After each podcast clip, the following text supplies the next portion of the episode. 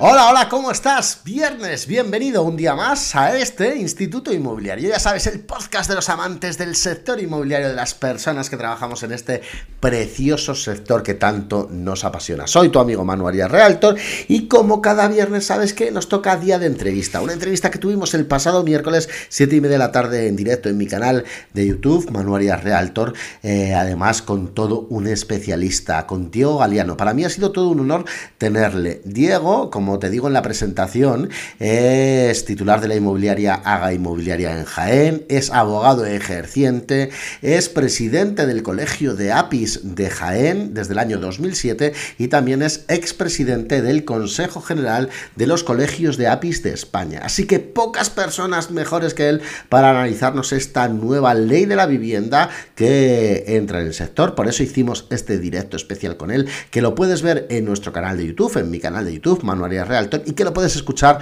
en este episodio de este podcast en el que te dejo con datos y cositas muy interesantes que nos comenta Diego y el análisis muy a lo práctico de esta nueva ley de la vivienda. En plena actualidad está esta ley. Por cierto, hay sorpresas porque ha entrado alguna propuesta de patrocinio en el podcast eh, con también alguna entrevista pendiente que hacer hablando de esta ley de la vivienda y cómo podemos eh, sortearla de cara sobre todo a propietarios y a la seguridad jurídica, pero bueno, ya te hablaré más adelante de ello.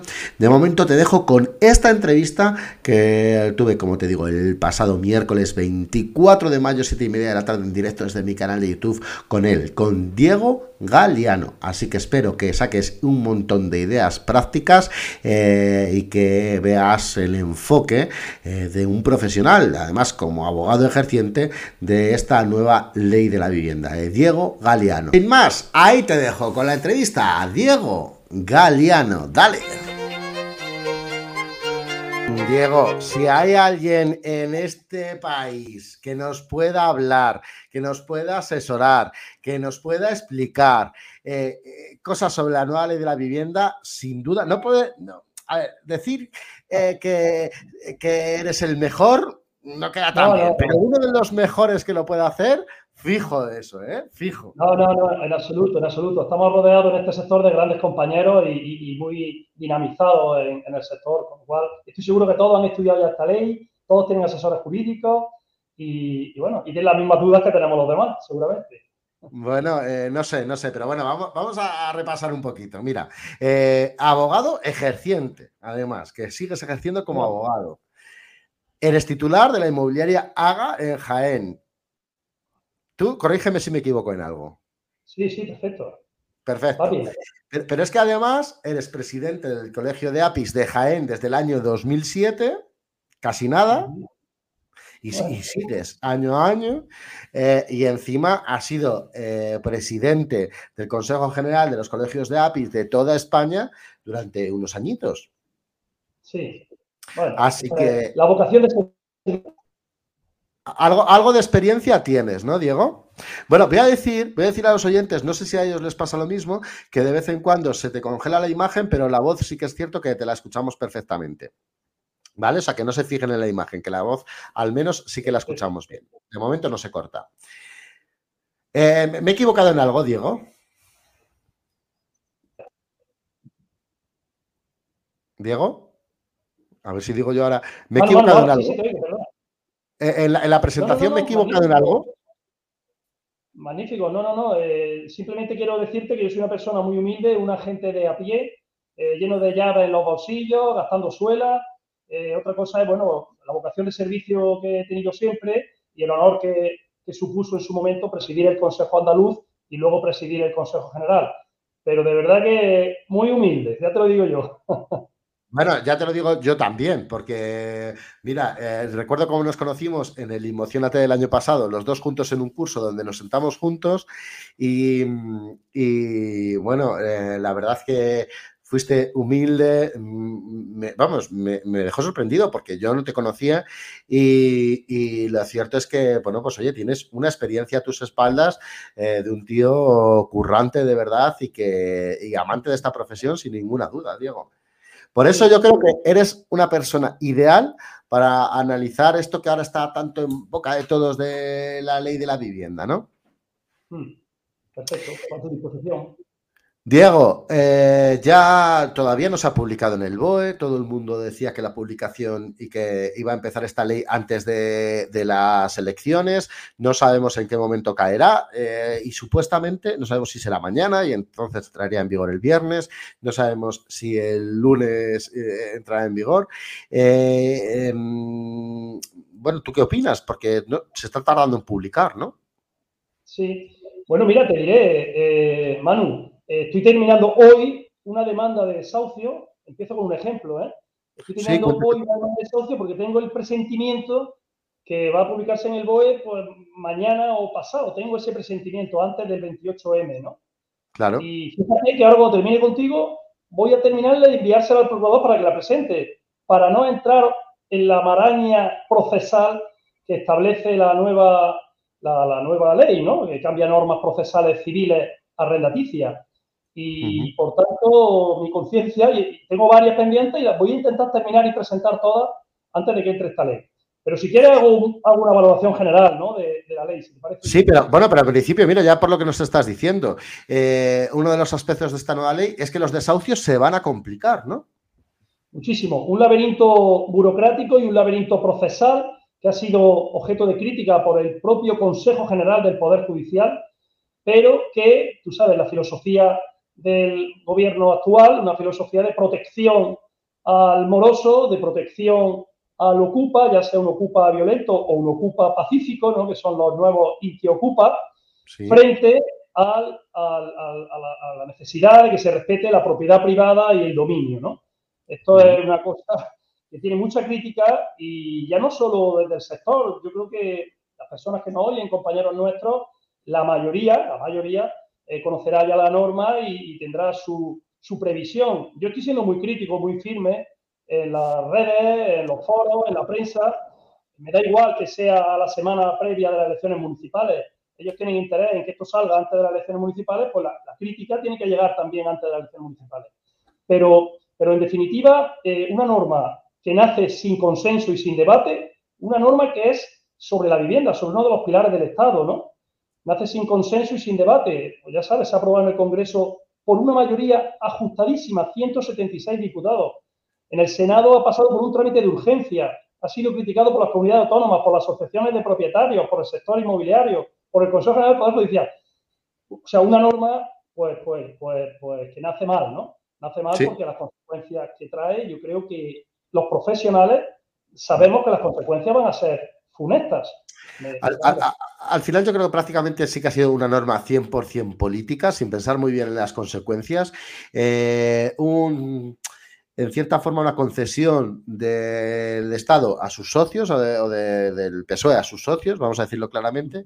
Eh, y, bueno, pues yo creo que va a tener unas consecuencias para todos. Pero mira, por ejemplo, hablando del tema de los desahucios, un poco para hablar del tema práctico. Eh, yo tengo un inquilino que no me paga, vamos, no vamos a ir al, al Ocupa, vamos a ir casi al ocupa, ¿no? Un inquilino que por circunstancias se queda sin trabajo y deja de pagarme. Eh, yo, pues después de varios avisos, le digo que, oye, que tengo que iniciar un proceso de desahucio. Eh, ¿En qué me afecta a mí esta nueva ley? ¿Qué, le afecta, no? La nueva ley, ¿no? Sí. Bueno, pues, pues alarga todos los plazos, especialmente las de, los de notificación, las diligencias eh, informativas, el lanzamiento. Todo eso lo aplaza porque entra en escena los servicios sociales de los ayuntamientos, para decidir o definir si esa familia es vulnerable o no es vulnerable y, al final, pues un desahucio se tramitaba en ocho o nueve meses, nos podemos ir a dos años. Esto, esto Manu, es súper grave, la falta de seguridad jurídica. Ya no me refiero a los extranjeros que compren para invertir en otro, en otro sitio donde haya más seguridad jurídica. Ya no me refiero solo a los, a los inversores nacionales que compran apartamentos para el alquiler, se van, a se van a frenar y van a frenar la economía. Me refiero al momento clave del alquiler, la criba del inquilino. O sea, ahora el alquiler va a ser selectivo porque pasa a ser un proceso de riego. va a ser muy selectivo y nosotros somos partícipes directos porque nos lo encargan nuestros propietarios de esa selección, Manu. Si antes exigía el propietario, oye, no quiero, le exigía, te pedía, no me gustaría que hubiera animales domésticos, no sé, a ver si consigue un perfil bueno. Ahora es que con lo que tenemos encima, en cuanto se declaren vulnerables, los inquilinos que entran pagando se declaran vulnerables y pasan a dejar de pagar, sabedores que hasta dos años después no van a ser desahuciados, ¿no? Eh, es un problema. que, que pongamos una lupa 28 lupas a la hora de, de buscar el perfil idóneo del inquilino.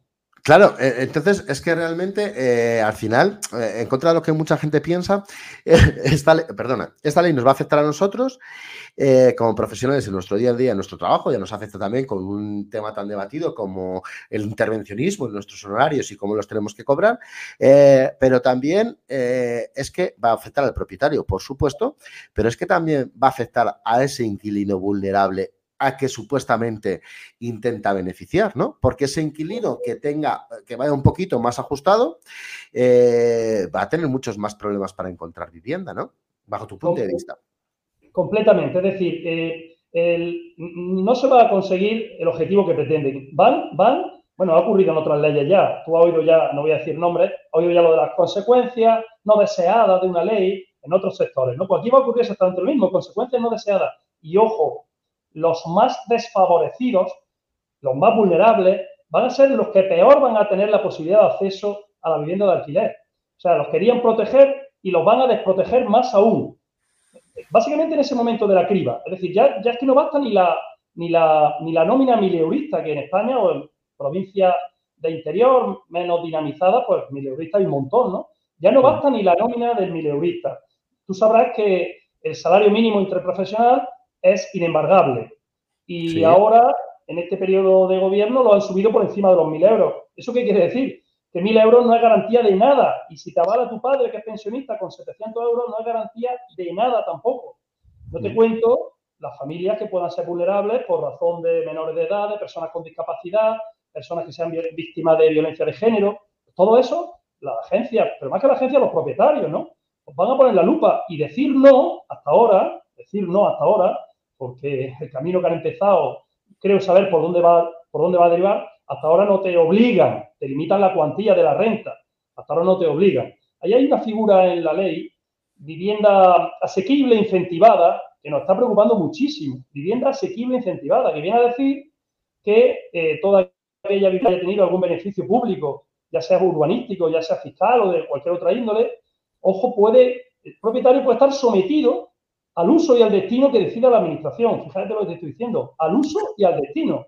Es decir, a quién deben meter y a quién no deben meter, pero, pero a la fuerza. Este será otro paso. Ahora mismo te limitan la renta, luego te dirán a quién tienes que alquilárselo.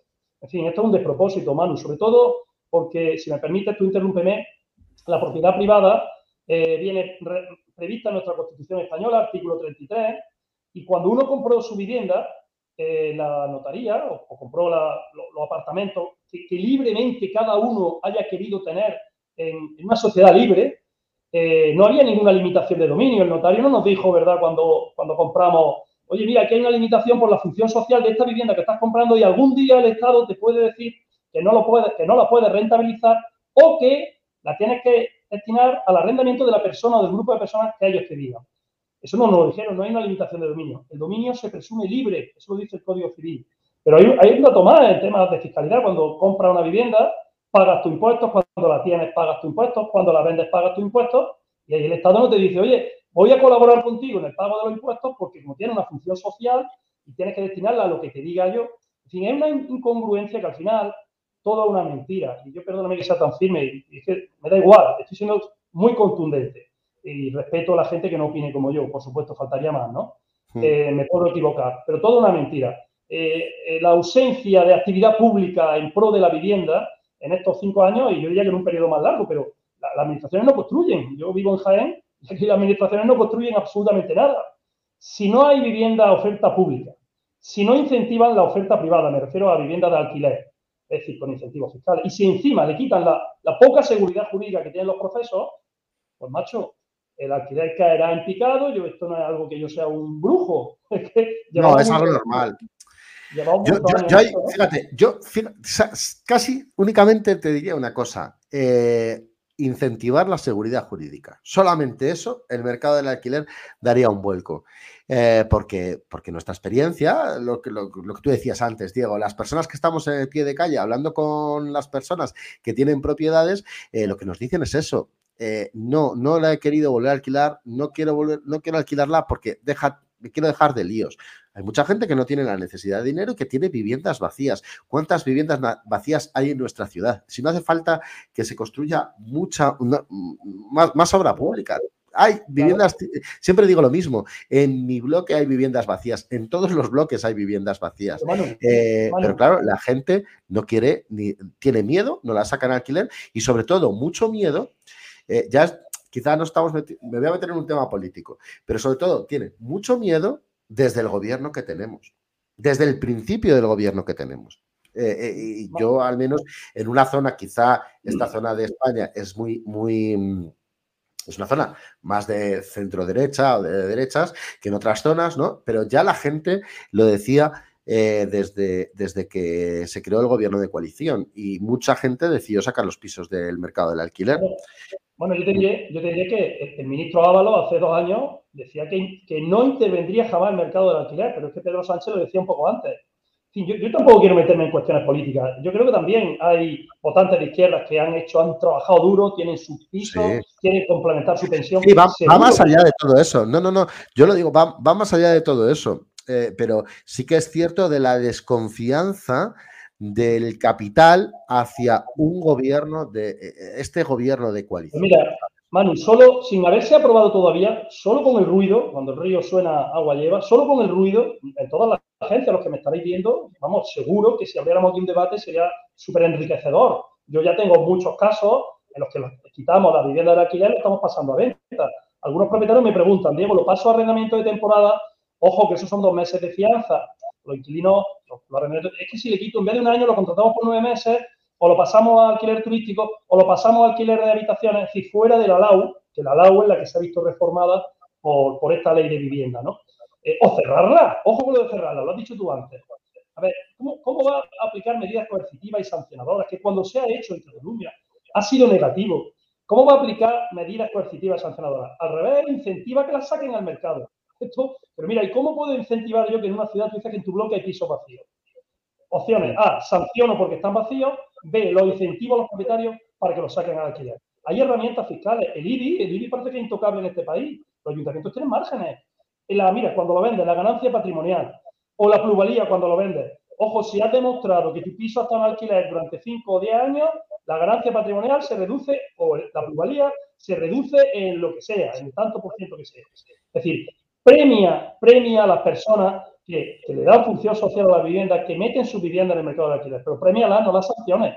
En fin, esto, el intervencionismo lleva a aquello de propiese, ¿ya te acuerdas? Sí, total. Te, quiero preguntar sobre una cosa. Mira, eh, un, punto que a mí me preocupa mucho de esta ley, que es el artículo 6, que dice principio de igualdad y no discriminación en la vivienda.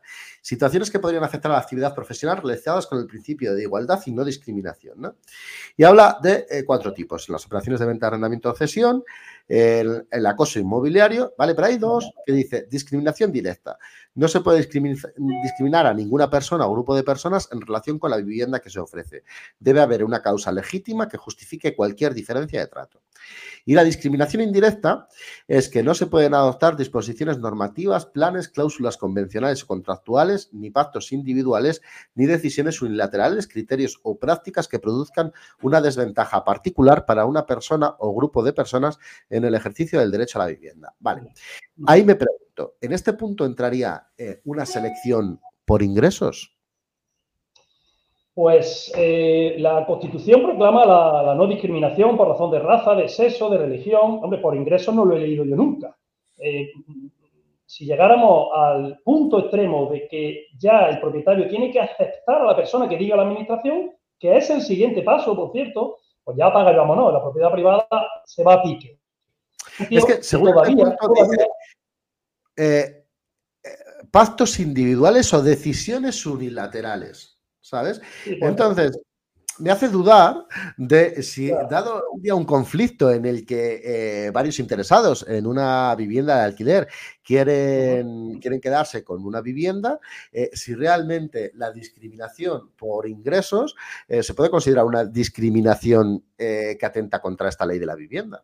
en mi opinión jurídica, no. Eh, eh, repito que la norma dice claramente, y la Constitución por encima de esta norma dice claramente los supuestos de no discriminación, que los tenemos que respetar todos. El acceso, la raza, la religión, todo eso lo tenemos que respetar. Ahora, Claro. Eh, por favor, que los propietarios mantengan la capacidad de disposición sobre su vivienda como si la quieren, como si la quieren tener cerrada, como si solo se la quieren alquilar a funcionarios. Llegaríamos al absurdo que dijeran, ya que somos autónomos, Manu, que dijeran, autónomos no, eso es discriminación, pues ahí no dice que sea por razón de trabajo ni de profesión, dice, repito, por religión, raza, sexo, ¿no? Entonces, eh, llegaríamos a estos absurdos que la ley nos llevara hasta decirnos a quién le tenemos que, alquilar el piso. Mira, lo de la renta es algo muy habitual y yo lo entiendo. El propietario quiere eh, seguridad, quiere solvencia, quiere garantía de pago. Ya te he dicho antes que los mileuristas, muchos ya no lo aceptan.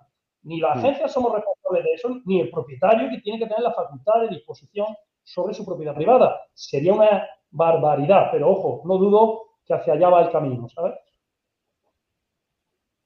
Sí, la verdad es que parece que la cosa se eh, un poco así. Bueno, eh, bueno, sobre también hay otra intervención, ¿no? Que es sobre los límites de las rentas, ¿no? Eh, también va a depender todo un poquito de las comunidades autónomas. Yo no sé si ya qué se oye por Andalucía. Eh, si el gobierno autonómico de Andalucía va a crear esas áreas tensionadas, si no, si lo va a hacer si el gobierno le obliga. Eh, las comunidades gobernadas por el PP parece ser que, eh, en mi caso Castilla y León, en principio no quieren declarar las áreas tensionadas. ¿Qué es lo que se oye por Andalucía? Pues mira, el otro día estuve hablando con un senador de Jaén del PP eh, amigo mío, y estuve hablando con él un poquito sobre, sobre esto, ¿no? Porque efectivamente la, declaración de zona tensionada tiene que contar con el visto bueno y con la participación de la comunidad autónoma. Sin perjuicio, un paréntesis, de una de las grandes quejas de esta ley es la invasión de competencia de vivienda de las comunidades autónomas y por eso va a ser objeto de recurso seguro. Hasta el PNV, hasta el PNV, que es socio de gobierno, hizo una, una enmienda, una propuesta de veto en el Senado en, relación a, a, la invasión de sus competencias ojo, un socio del gobierno, y se la denegaron también, desechada la, propuesta. Bueno, pues mira, por Andalucía sabes que hay un gobierno de, distinto color que el central, ¿no? Sí. Lo que el senador este me dijo que, por supuesto, eh, lo que se cuece en el seno del PP de Andalucía que no se van a declarar las zonas tensionadas. Ahí hay que ver, porque eh, eh, igual que Juanma Moreno dice que no lo va a hacer, Pedro Sánchez dice que están obligados a hacerlo. Yo me he ido al, al texto legal, al término que utiliza, y habla de que las comunidades deberán, o sea, un término imperativo, deberán. Yo ya no soy político, no soy legislador, ni soy ejecutivo, no soy de, gobierno, ¿no? Entonces, pero la ley lo que dice es que las comunidades autónomas deberán iniciar el proceso para, ¿sabes? Bueno, eh, en todo caso esto va a llevar tiempo. Esto va a llevar tiempo. Esto no puede ser de la noche a la mañana. Es verdad que a lo mejor nuestra preocupación es tan inminente, pero hay medidas dentro del paquete que no van a entrar en vigor de forma inmediata, como esto de la declaración de, de zonas tensionadas y, por tanto, los límites de renta. Eh, hay elecciones a final de año también. En fin, yo personalmente tengo, tengo mis dudas. Me dijo también el senador que fijó dentro de esta, lo que se cuece dentro del partido, si ganara, ¿eh? que no, esto no, estamos aquí en una conversación política, somos meros, agentes, somos meros agentes inmobiliarios tú y yo, ¿no? Pero las medidas más intervencionistas las eliminaría. A lo mejor no todo, ¿eh? a lo mejor no todo, pero las medidas más intervencionistas, desde luego que sí. Eh, yo solo sé que esto no va a ser rápido porque existe un proceso administrativo de análisis de mercado, toma de datos ojo, información pública durante un tiempo para que los ciudadanos digan eh, mi zona es, no es y tal, y luego pues la aprobación. Yo no vislumbro que esto vaya a entrar en vigor ni en meses siquiera. Yo creo que llegará antes, llegará antes de las elecciones de diciembre, fíjate lo que te digo, ¿sabes? Pero bueno, eh, por eso hay que estar quizás más preocupados de las medidas inmediatas, ¿no? Las que entran de forma automática, como la actualización de renta o como este tema de la demora los desahucios, ¿no? Sí, pero hay algunas que entran ya, como por ejemplo la que sabemos eh, y que más nos afecta a los profesionales eh, y dependiendo sobre todo en las costumbres que tengamos tonales en nuestras ciudades, que es eh, la de los honorarios inmobiliarios, ¿no? Que es algo que nosotros desde el sector hemos, hemos, hemos discutido bastante, ¿no? a mí hay una cosa que me parece eh, y es que eh, parece de verdad también que hemos quedado como para, para, hablar mal de la ley de la vivienda, que seguro que tendrá alguna cosa buena, ¿no? Pero, pero, bueno, eh, el tema de los honorarios inmobiliarios. Primero, no se nos oyen nuestras demandas, porque sé que las demandas de los colegios profesionales, del Consejo General y de las asociaciones era algún tipo de regulación, registro, etcétera escuché a Gerard, el presidente actual del Consejo General del Colegio de, APIS, eh, diciendo que llevaba dos años negociando con el gobierno eh, puntos sobre eso, sobre la regulación nuestra. Eh, tampoco se nos pide tema de seguros, no sé si al final se ha introducido por ahí algún punto o algo así, si no, eh, corrígeme, pero sí que entra en, en, hablarnos de los honorarios, ¿no? Honorarios, primero, ¿puede entrar el gobierno a decir en una ley de este tipo, tú como abogado, quizás esto te lo pregunto más como abogado, ¿puede entrar el gobierno a decir eh, cómo se cobra y a quién eh, de, no sé, de cualquier negocio. Te hablo del inmobiliario, que es el nuestro, pero no sé. Entonces, le puede decir a un supermercado, usted mañana no puede vender las naranjas a más de dos euros, ¿no? Eh, es que yo lo veo parecido, ¿no? Es a quién tienes que cobrar. ¿Y por qué? Bueno, y, otra parte, entonces, merece más la pena a esas agencias inmobiliarias que quizás se dediquen solamente al alquiler, eh, darse de baja en el epígrafe de agencia inmobiliaria, que como tampoco tiene ninguna regulación, no se sabe, para el gobierno es simplemente un epígrafe de Hacienda, pero realmente eh, no estamos regulados en la mayor parte del territorio nacional. Eh, pues es que igual le merece la pena darse de baja en el de Hacienda de agencia inmobiliaria, ¿no? Para no tener esa responsabilidad. Igual, le merece la pena, igual merece la pena pasar a corredor oculto sin fiscalidad y sin cotización, ¿no? Que es lo que hay en muchas ciudades. Eh, y seguro, no sé en Jaén, pero es lo que pasa en ciudades universitarias como Salamanca, que tenemos mucho, mucho inmobiliario que trabaja desde casa, eh, pues por, por, el mercado grande que hay de estudiantes, ¿no? Bueno, pues mira, si me permite, sobre los agentes inmobiliarios, debo decir rápido, eh, que me alegra que esta entrevista haya empezado no en defensa de nosotros, de nuestro sector, ha empezado hablando de los inquilinos, de los perjudicados. Es decir, quiero, yo lo expreso en mis foros y en, mis temas públicos, ¿no? Nosotros, el sector no sale a la palestra eh, defendiendo nuestra actividad. A ver, lo más importante son los consumidores, los inquilinos. Esos son los más importantes. Y más los vulnerables. Y ahora dicho eso, Segundo tema sobre los profesionales. Eso, mira, lo quiero dejar claro, porque sí que es cierto que parece que el sector estamos mucho como, eh, eh, o la impresión que pueden tener en general, que estamos mucho con el propietario, con el tenedor, con tal, con... Eh, y, es que creo que es porque estamos viendo la dificultad que va a haber a ese vulnerable realmente. Y es, es que, mira, sí que haces bien en decirlo, quería incidir también en ello, porque es cierto que nosotros, lo que vemos es que es algo que va a hacer que vaya peor, en ese caso, a la gente que encima se le quiere defender, ¿no? Sí. Efectivamente. Por eso digo que me alegra que la gente sepa, los compañeros sepan y que lo defiendan así en los foros públicos, que defendemos a los ciudadanos, defendemos a los consumidores. Nosotros nos podemos reinventar, podemos eh, utilizar otras fórmulas, pero los ciudadanos somos desprotegidos. Pero permíteme que te diga otra cosa sobre los agentes inmobiliarios. Hay una disposición final en esta ley que regula, digo que regula, que establece normas para los administradores de fincas. Ojo, incluso habla de una formación mínima. Pero qué manía, qué manía del legislador en este país con los agentes inmobiliarios. No, para mí es una ofensa. Yo soy agente de la propiedad inmobiliaria, a mucha honra. Me he formado, me he preparado para esta actividad, puedo ser mejor o peor, pero he intentado estar al día de las cosas para prestar servicios de calidad. A mí me ofende que el legislador crea y el ejecutivo y el legislativo crean que el sector inmobiliario es el gran ogro causante de esta especulación y que, y que nosotros eh, somos los culpables de la situación de los inquilinos. Es algo que nos debería ofender a todos. Sería de verdad para hacer hasta una manifestación. Te lo digo de verdad, yo soy muy visceral cuando me toca mi profesión. Eh, que un político de su posición acomodada le diga a mi autónomo que va todos los días, le diga a mi autónomo a quién le debe cobrar un horario, no solo una ofensa, sino yo creo, yo creo que hasta una inmoralidad. Te lo digo de verdad. Estamos contribuyendo al país, cotizamos, pagamos sueldos. Las pymes son el noventa y tanto por ciento de la, del mercado, de la economía de mercado, y, y nos salen con esta. Entonces, yo voy a lo práctico. Esto será recurrido, imagino, y no sé cómo acabará. Es verdad que depende, depende de los usos y costumbres de cada zona. En Jaén, me ha preguntado por Jaén, tenemos la costumbre de cobrar el 50% de la renta a cada parte. Y además aquí cobramos poco, cobramos media mensualidad y media mensualidad. Repito, Igual que... una norma. Esto es mercado libre, los colegios no pueden ni orientar ni aconsejar, cada uno hace lo que quiere. Pero los clientes, cuando vienen al proceso inmobiliario, ya tienen en, ya tienen en la cabeza qué es lo que se viene cobrando en cada ciudad. Bueno, eh, te voy a decir lo que, me apetecía, lo que me apetecería, pero lo que no voy a hacer.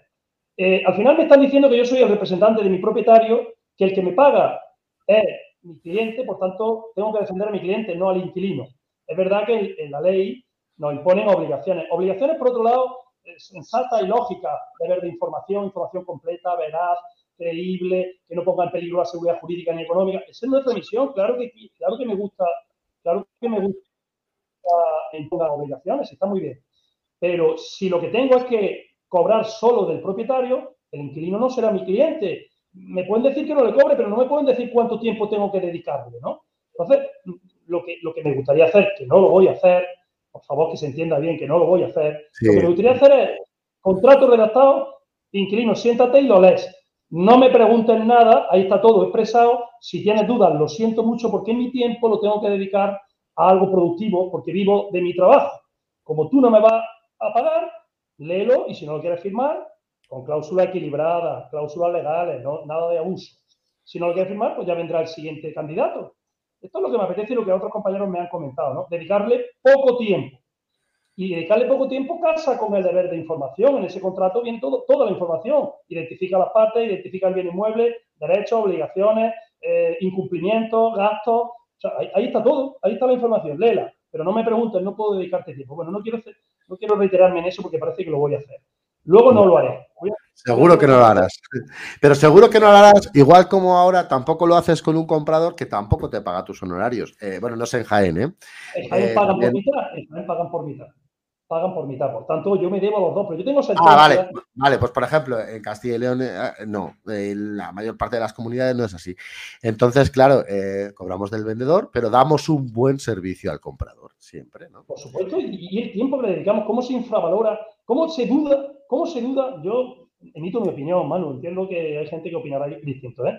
¿Cómo se duda de que realmente le prestamos un servicio al comprador o al inquilino si echamos horas con ellos, macho? Si solo la información, ya no digo la atención y la visita a cinco pisos, no, solo la información que reciben en personas que no están muy habituadas a, este sector, ¿no? ¿Cómo que eso no es un servicio profesional? Esto de que, esto que se inventó el legislador, yo lo oí en la tele a, la representante de Bildu, es que el servicio se, presta solo al propietario.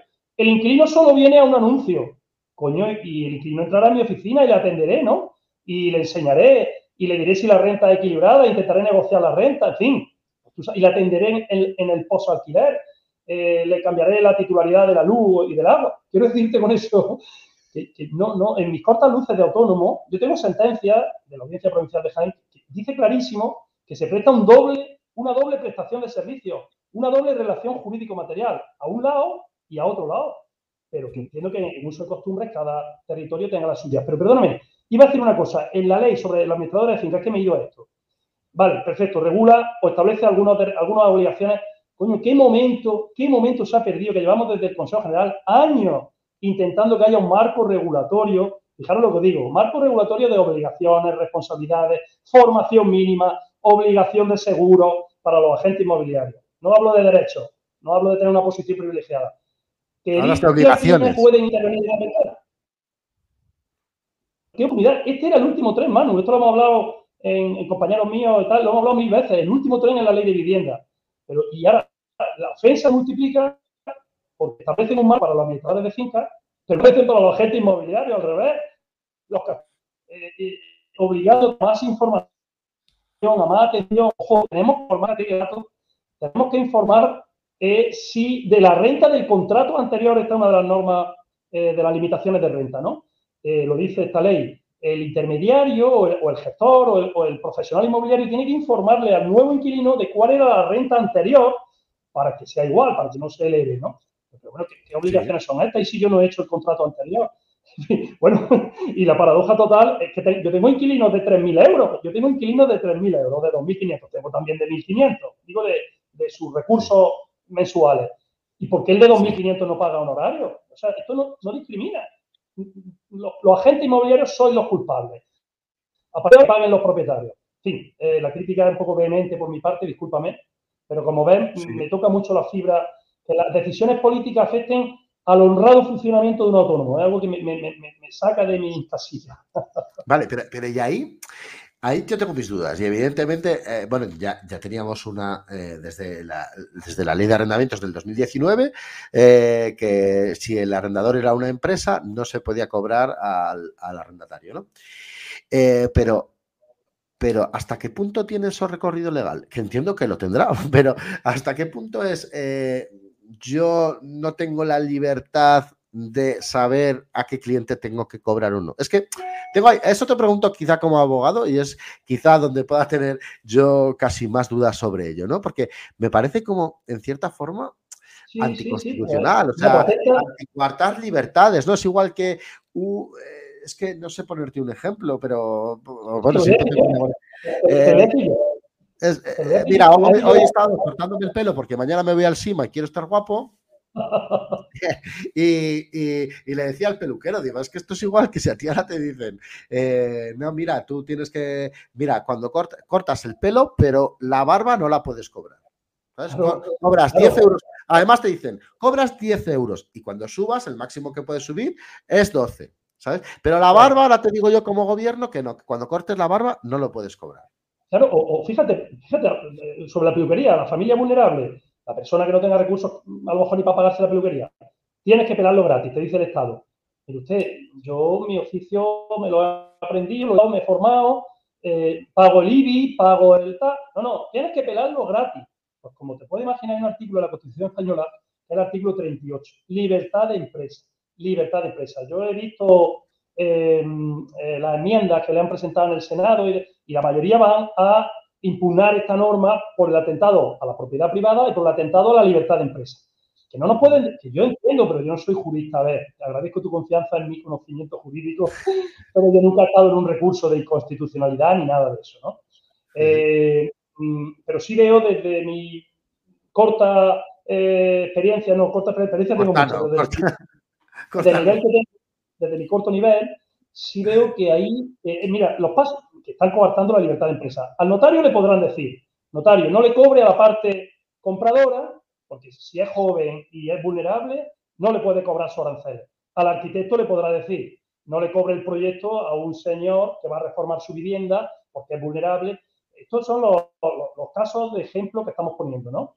O ya llegaríamos a la paradoja al albañil. Oiga, no le, no le cobre el cambio de la reforma del baño porque una familia vulnerable. O sea, estos ejemplos los pongo para, para que visualice la gente ¿A, dónde, qué intromisión, qué intromisión en la empresa privada está teniendo el Estado, qué medidas súper intervencionistas.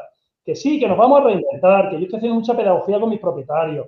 Esto es lo que aconsejo a todos mis colegiados y aprovecho este foro para decirlo también propietario, sopese usted entre pagar más honorarios por imposición legal, sopese eso, o alquilar por su cuenta y asumir más riesgo en un momento en el que hay que hacer una criba especial de inquilino, más especial que nunca. Ahora sí que hay que hacer una criba, lo he dicho antes, no una lupa, 10 lupas. Quizá, además eh, veo una cosa que sí que es cierto, que mira lo, que has dicho, que evidentemente nos tenemos que reinventar. Eh, bueno, más que reinventarnos, sí que eh, aquí se va a notar también, yo creo, más el buen inmobiliario, eh, que estará el día de la ley, que va a poder asesorar con respecto, porque claro, el propietario va a tener unas ciertas responsabilidades, como lo que decías tú antes, eh, poner la renta anterior en el contrato, en el contrato de alquiler, ¿sabes? Entonces, al final sí que es cierto que él va a tener que supuestamente recurrir más al, profesional para que le haga un buen contrato, que tenga seguridad y tal. Eh, y seguridad con respecto, además, a esos requisitos de información que se le exigen, ¿no? Eh, que habrá que ver ahí en ese punto. Entonces, bueno, yo creo que si nosotros conseguimos orientarnos eh, un poquito más hacia esa profesionalidad, pues pues bueno, pues yo creo que habrá muchos propietarios que nos necesiten, seguramente, y nos necesitan más que antes. Pero también está la percepción, ¿no? Y que se nos mete a todos en el mismo saco. Ya, eso, eso es algo que no, debería ser correcto. Pero mira, mira el asesoramiento profesional, si, esto fomenta que los propietarios vayan directamente al alquiler privado, o sea, entre particulares, fíjate la falta de asesoramiento profesional a los dos, al, el peligro, perdón, de la falta de asesoramiento profesional propietario y al inquilino. Es que podemos empezar a ver cláusulas abusivas de esas que, nos reímos cuando algún propietario nos dice, oye, quiero que ponga, por ejemplo, dile que puedo, que me quede una llave y que puedo entrar al piso todos los sábados cuando. Pues un inquilino sin asesoramiento profesional podría decir, ah, vale, pero esto que es obligatorio, que te lo digo yo, esto ponlo ahí. Quiero decirte, es un ejemplo un poco Eh, de risa. Mira, no, no es un ejemplo de risa. Eso, en los alquileres, ah, eh, por ejemplo, que hacemos en Salamanca, eso es diario a, a los estudiantes. Macho, no, están, de- no están de risa, Diego, ¿eh? No están de risa. Eso sí que atenta, eso sí que atenta contra el domicilio y el derecho. Pero yo, yo a mi cliente le saco de ese burro, le bajo de ese burro. Pero caballero, usted cede la posesión, cede la posesión. Si usted entra, es un allanamiento de morada. Eso, eso no lo puedo, yo no lo puedo poner, eso, por más que me lo diga. Pero ahora, cuando no quieren ahorrarse un duro, un duro, perdón, legítimamente no quieren pagar este sobrecoste que les llega a impuestos, pues inquilino, prepárate que te voy a pasar un formato de internet de esos que me, que me he descargado, le voy a poner aquí cuatro cláusulas abusivas bueno, pues no hablarte de otra consecuencia funesta, el mercado negro, macho. Es que el mercado negro, pues tú sabes, me limitan la renta a 500, pero es que yo quiero 700. Pues, pues, pues si quieres me tienes que pagar 200, pero el primer año por adelantado. O sea, de momento suéltame ya 2.400 euros, ¿no? Y si no, si no quieres el piso, no pasa nada, ya vendrá más gente. En fin, el mercado de necesidad, donde, donde hay tanta demanda, con tanta gente, con un drama sobre el alquiler, que no pueden emanciparse, no pueden formar un hogar, macho, que no hay vivienda, pues hay, gente que tragará con esas cosas. O sea, fomentan sin querer, el legislador fomenta el fraude también. ¿Sabes? En una agencia eso no lo consentiríamos, pero entre particulares, pues que se preparen ahora las asociaciones de consumidores. Bueno, no, ahí entra particulares, ahí no entra ni consumo. Pues directamente ha fugado a una reclamación civil por lo que sea. En fin, aumentará la litigiosidad. Otro efecto, aumentará la litigiosidad, le echaremos más carga. Al final, mira, esto de eliminar a los agentes inmobiliarios o fomentar que, que contraten entre ellos, al final, fíjate qué consecuencias estamos poniendo en común, Manu, tú y yo, consecuencias perniciosas, ¿no?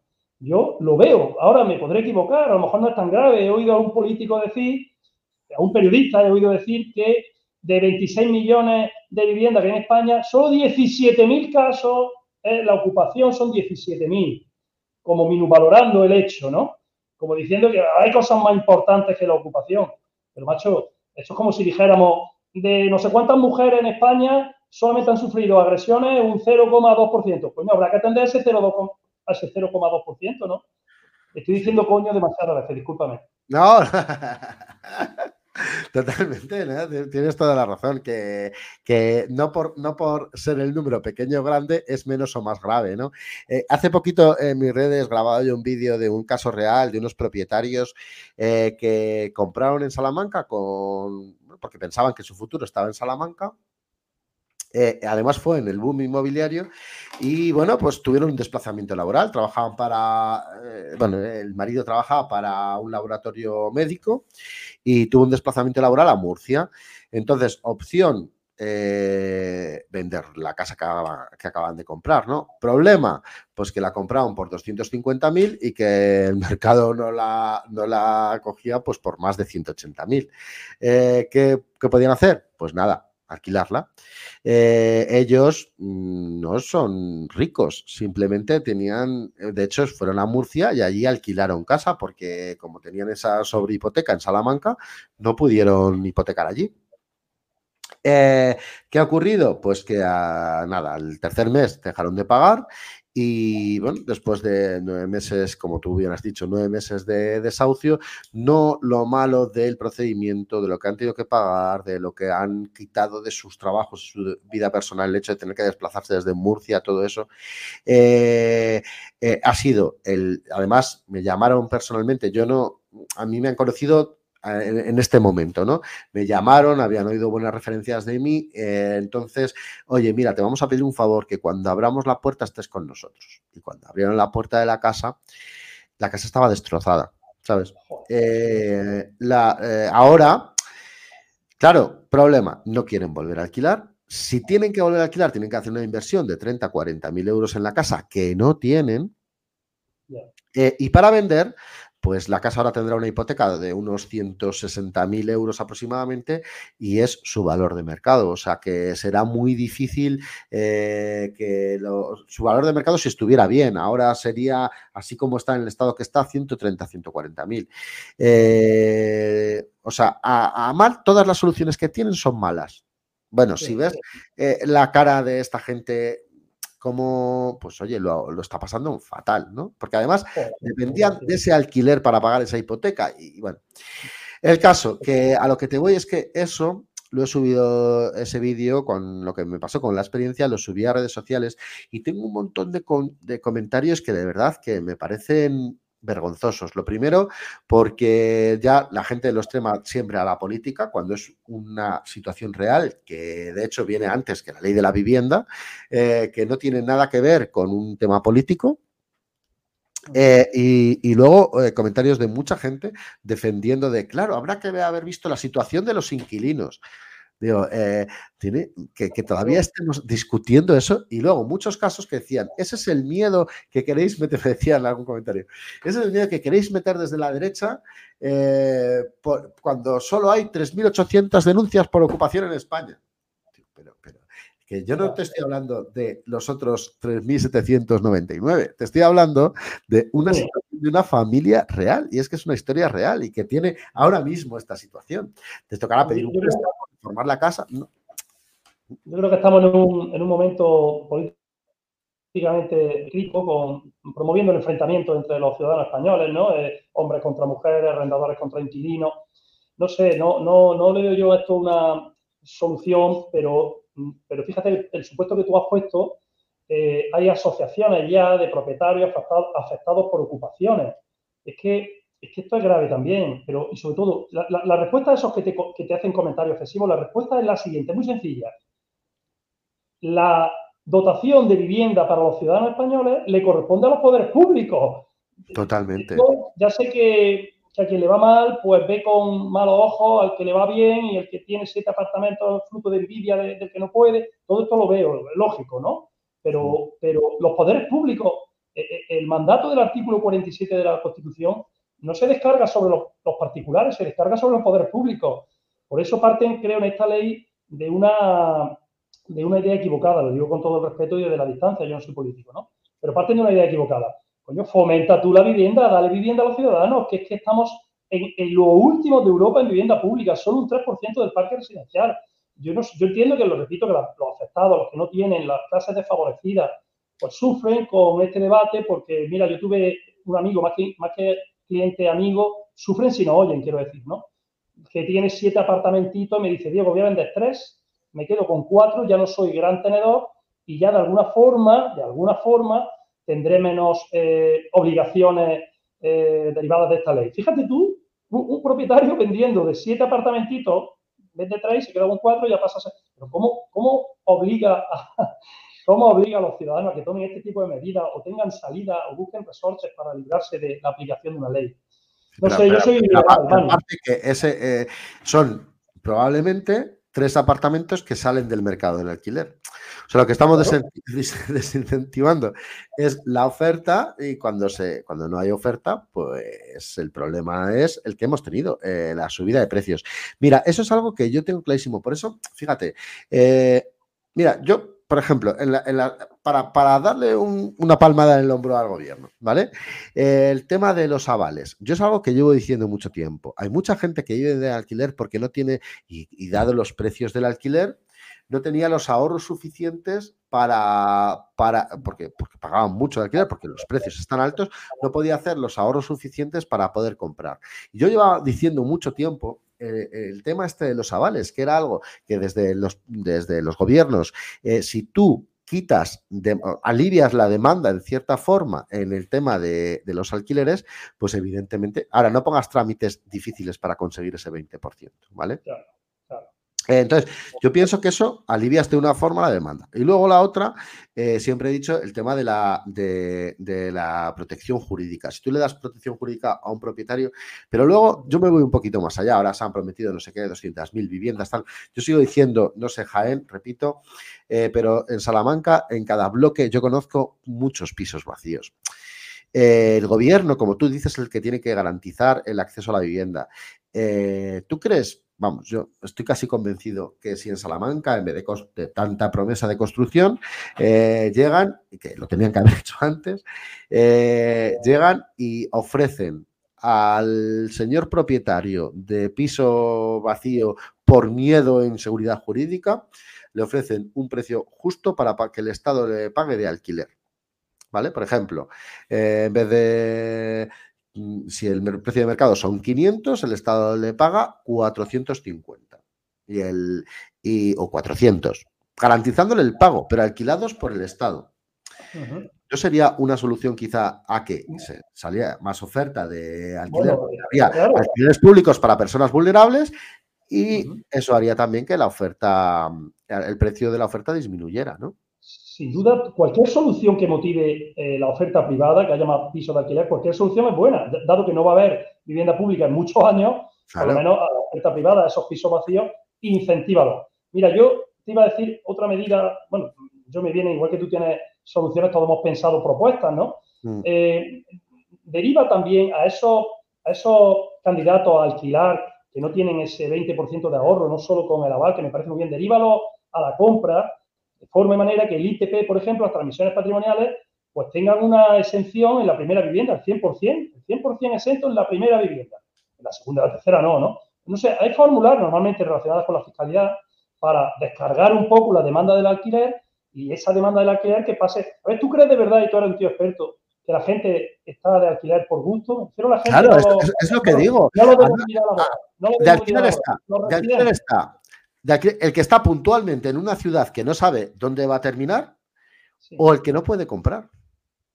Claro, es que, no, yo no, conozco a casi nadie convencido que viva de alquiler salvo estudiantes, movilidad laboral. Eso, personas que no saben si definitivamente se van a establecer en esa pues, ciudad. Pues, pues, fomenta la compra, reduce impuestos en la adquisición. En fin, yo esto, el, aval del 20%, ya en Andalucía estaba esta, esta medida, yo lo había oído antes que ahora a Pedro Sánchez, pero bienvenida sea. Otra cosa, efectivamente, es la efectividad práctica de eso, ¿no? que no haya burocracia y que sea rápido. Pero son ideas positivas, no son sancionadoras, son motivadoras, son motivadoras. Y en esa línea es la que habría que moverse. El problema de, la, España con la vivienda alquiler es un drama. Un drama. Aquí estamos en un equilibrio entre defender a los propietarios, intentar atender a tanta gente, defender a la propiedad privada, no a los propietarios, defender el, derecho de propiedad privada e intentar atender a, a, tanta gente que pasa por la agencia y que no hay vivienda para ellos. Y por supuesto que un drama. Y además es que la oferta, si se reduce, la demanda crece, las rentas crecen y, bueno, pues vamos a, a, ser un sector de lujo, ya lo estoy diciendo inquilino que me trae una nómina de más de 2.000 euros se la alquila. Ojo, y que no, y que no tenga requisitos negativos, ¿no? y ya está, y, lo siento por los 1.000 euros, no yo. Estoy hablando de una hipótesis de un propietario, ¿eh? De, una, lo que pensará un propietario. Un, sector más caro y más selectivo y más de lujo. En eso van a convertir el alquiler. Pues nada, estoy completamente contigo de acuerdo, Diego, y de verdad que me gusta ese enfoque, como hemos dicho, que no estamos mirando por el tema de las agencias inmobiliarias. Es verdad que el que va a tener verdadero problema es el inquilino. Luego hay otro tema que yo creo que, fíjate, estamos en un momento en el que, bueno, primero, eh, Tú has dicho eh, un tema que está muy claro, eh, lo que recaudan las administraciones con respecto a la fiscalidad en las viviendas, por los ITPs, las plusvalías, los incrementos patrimoniales, los IVAs derivados de nuestra factura del notario, del registro, de las reformas. O sea, la vivienda es un gran beneficio para el Estado, ¿vale? Y en este momento que estamos, un poco de incertidumbre, tipos de interés, eh, las economías, Estados Unidos que va diciendo que, que mm, ve las cosas muy mal para el 2024.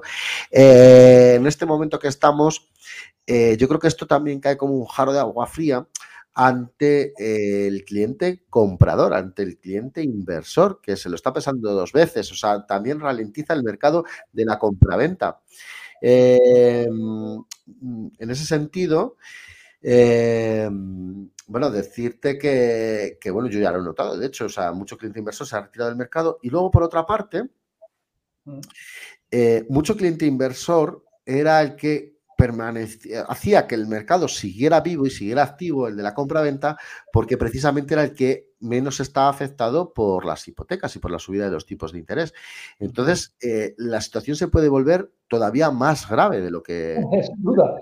El abanico, de consecuencias eh, funestas es un abanico completísimo y afecta también al inversor, claro que sí. todos tenemos cartera de, de, de demandante, de apartamentito, que lo pueda yo luego comprar y lo pueda poner en alquiler. todos esos se han frenado. Yo tengo una lista de gente que me pide, oye, si sale algo así pequeñito de un dormitorio, tal, que lo voy a poner en alquiler. Pero de momento se han frenado solo con la incertidumbre. Fíjate, para, para la economía libre de mercado lo que supone la incertidumbre, ¿no? Por no hablar de los inversores extranjeros, ahí hay menos, ¿no? Un poco. Pero mis compañeros de la costa me dicen que los inversores extranjeros buscan escenarios de seguridad, de seguridad jurídica y de seguridad económica.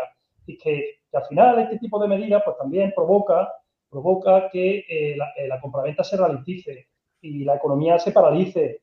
Si no vamos a ser dramáticos, que nos estoy viendo parece que estamos anunciando la catombe, ¿no? no, tampoco. las leyes novedosas, las leyes no consensuadas, las leyes no debatidas, impuestas por minorías, todos, todos, esos temas luego generan consecuencias. Yo ya he repetido cinco veces que yo no soy político, pero, pero cuando hay una ley de calado, debe consensuarse, no, no 176 votos a favor contra 167 votos en contra. En el Congreso de Diputados, la mayoría absoluta viene con los 176, es decir, solo con un voto, la ley de vivienda salió adelante, ¿no? En el Congreso de los Diputados. Eso no puede ser. Puede salir otra ley, pero de vivienda no, con el problemón de vivienda que hay, que hay en España, ¿no? Siéntese usted, consensúelo, ha estado dormido el proyecto desde febrero del 22, ha estado dormido ahí hasta que se ha acercado el 28M y lo han reactivado rápido, ¿no? Pues, pues nada, vamos a ver, yo después de todo lo que ha manifestado Manu, no, no, no, quiero ver la hecatombe, no la voy a ver, vamos a seguir atendiendo a los inquilinos, es nuestra obligación de los profesionales, vamos a seguir informándoles vamos a reinventarnos los que cobramos por mitad, los que ya cobran solo al propietario no van a tener problemas. Eh, mira, en mi provincia cercana y hermana que es Granada, mucha gente le cobra solo a los arrendatarios, uso de costumbre. Pues eso tiene que reinventarse doblemente. Y además te diré, lo has comentado tú antes, los, los, inquilinos ya llaman y ya van diciendo, yo no voy a pagar nada, ¿eh? Sí, sí, sí. No, hace usted, no, hace falta que usted me lo recuerde, ya lo sé, ya lo sé que no va a pagar nada, no hace falta que me lo recuerde. Mira, perdóname, en, en maniobra maniobras eh, que están viendo, yo he oído ya voces sobre esto, ¿no? Un contrato de servicio, o sea, fíjate lo que he llegado oír. Quitamos de la web los pisos individuales y solamente anunciamos públicamente que tenemos pisos de alquiler, exclusivamente. No decimos dónde están y sujeta que ofrecemos servicios para alquiler de vivienda en Salamanca. Vale.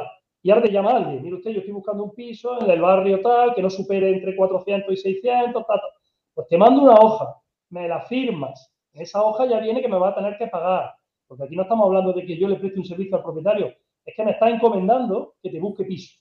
Aunque sí. yo en mi cartera tenga 15 pisos ahí preparados, ¿eh? pero no lo estoy anunciando. O sea, al final habrá actuaciones que se salen de lo común pues para saltarse, para saltarse la exigencia legal, ¿no? Pues yo ya no tengo opinión si eso es correcto. El, el mundo de la compraventa existe el personal shopper, ¿no? Oye, no tengo tiempo, eh, no puedo estar en internet por las noches, búscame un piso de alquiler, hombre, de, esta, de estas condiciones, ¿vale? Fírmame este, este pequeño contrato de, de, servicio y yo le te dedico tiempo y te cobro, ¿vale? Sí, bueno, pues mira, eso yo no lo veo mal, ¿eh? no lo veo mal.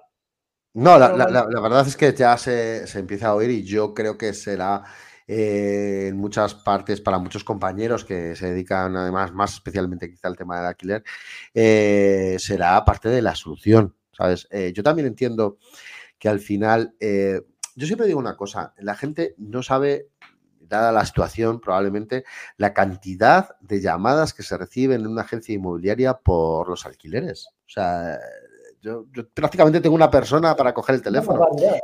Eh, y, bueno, y claro, pues pues te demandan lo que todo el mundo quiere. Es que al final la, las demandas son todas muy parecidas. Y, y, lo cierto es que, claro, tú te das preferencia a una persona, a otra. No sé, no sé. Eh, pero bueno, yo sí que he oído el tema del contrato de prestación de servicios, es algo que habrá que madurar con respecto sobre todo a esa parte que más nos afecta a nosotros. Eh, y al final creo que es algo que realmente tienes el derecho a hacer, o sea que tampoco hay, eh, no, la administración no debería meterse, claro.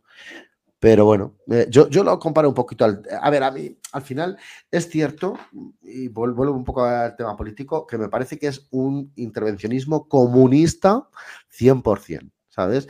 Eh, de país comunista, de subes la renta lo que yo te diga, el máximo que puedes subir es lo que yo te diga porque te lo digo yo, y encima eh, intervengo incluso a las empresas que intervienen eh, en el mercado, a quién, cómo tienen que cobrar, ¿no? Mira, nos dice Ángel, hay que ver cómo lo encaja el mercado, los profesionales estamos más que preparados para adaptarnos a las circunstancias y reinventarnos todos los días.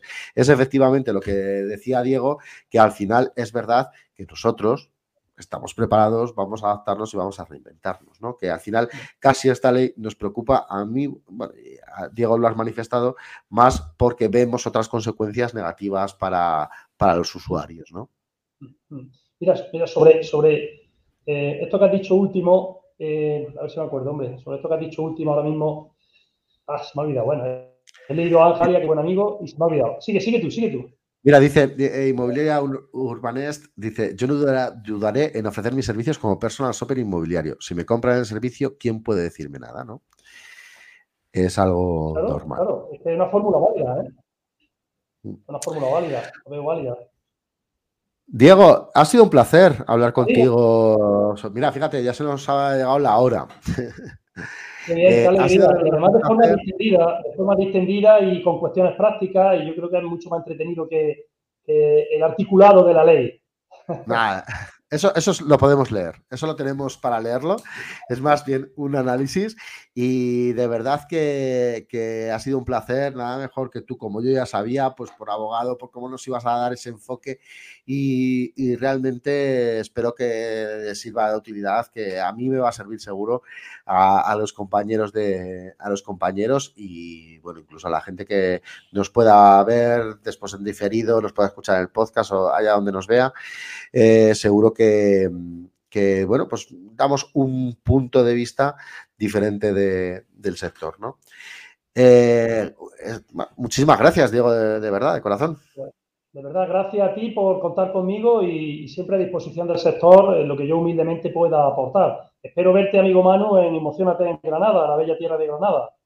Claro que sí, mira que nos veremos allí. yo ya tengo mi entrada, ya tengo el hotel, o sea que fijo, fijo. Fenómeno. Oye, de, verdad que muchas gracias, Diego. Sé que encima eres un tío con mil compromisos. Eh, ha sido un honor y un placer.